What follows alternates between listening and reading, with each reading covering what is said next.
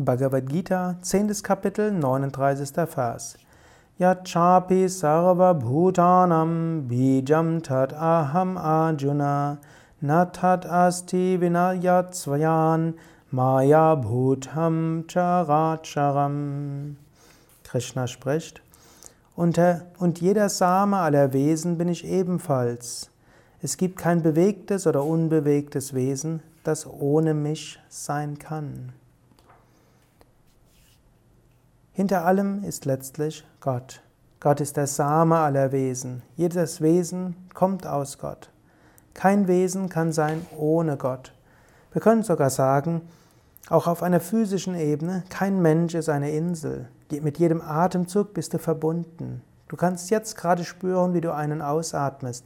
Du kannst dir bewusst machen, jeder Atemzug ist eine Kontaktaufnahme mit Gott. Beim Einatmen nimmst du Gott auf und du kannst Gott spüren. Beim Ausatmen gibst du wieder etwas ab, du kannst Gott dienen.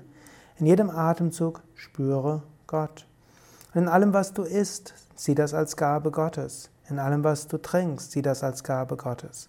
Und auch wenn du aufs Klo gehst, sieh, als ob du etwas Gott zurückgibst.